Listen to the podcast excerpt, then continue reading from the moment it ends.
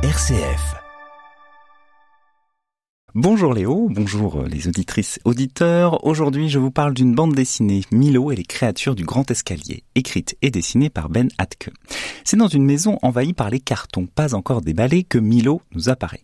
Il explore le lieu dans lequel il vient tout juste d'emménager avec sa famille pas plus haut que trois cartons, il est appelé par sa mère, qui est très occupée par les deux autres enfants en bas âge, Léo et Lucie.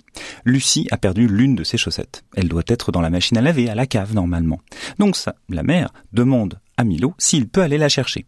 Le garçon n'est pas très rassuré à cette idée. Il va donc en bas malgré ses sueurs froides et repère un drôle de rat dans l'obscurité un rat qui aurait piqué la chaussette. Il le poursuit, commence alors une grande aventure, Milo s'enfonce dans les profondeurs de la terre et accompagné de ses nouveaux amis, il fait preuve de courage pour aller au bout de son aventure. Cette bande dessinée est signée Ben Atke qui a déjà écrit des aventures autour de deux enfants, Zita d'un côté et Jack de l'autre, Jack étant par exemple une réinterprétation fougueuse et tout à fait réussie de Jack et le haricot magique. Avec cette nouvelle BD, on retrouve ce principe de récit initiatique. Avec sa mission qu'il n'oublie jamais, Milo parvient à affronter ses appréhensions.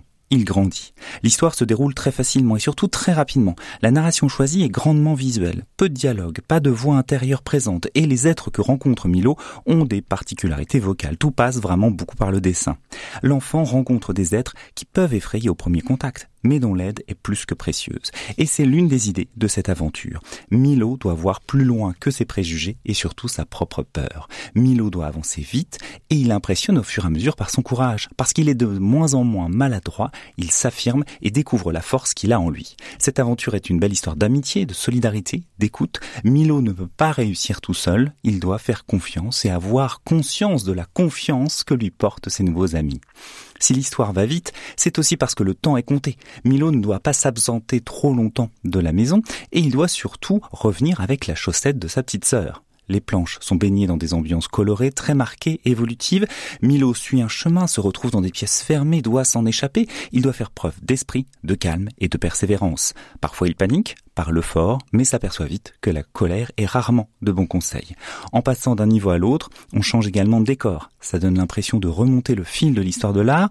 Par exemple, la narration se teint d'un certain mystère quand on découvre des peintures rupestres.